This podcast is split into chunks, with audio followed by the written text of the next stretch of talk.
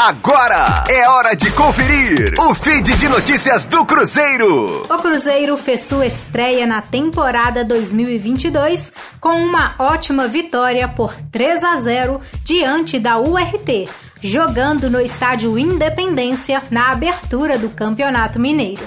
Os gols da Raposa foram marcados pelo atacante Thiago no primeiro tempo, depois, na etapa final, o volante Felipe Machado e o atacante Edu mandaram a bola para a rede.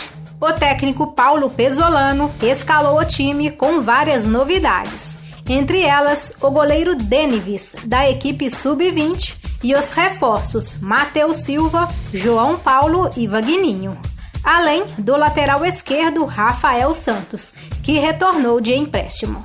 Os jogadores recém-chegados à Raposa tiveram grande destaque na partida. Rafael Santos deu assistência do primeiro gol, Vagninho do segundo e João Paulo do terceiro.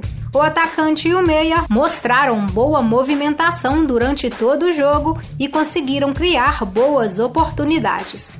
No segundo tempo, o volante William Oliveira e o lateral direito Gabriel Dias também entraram na partida.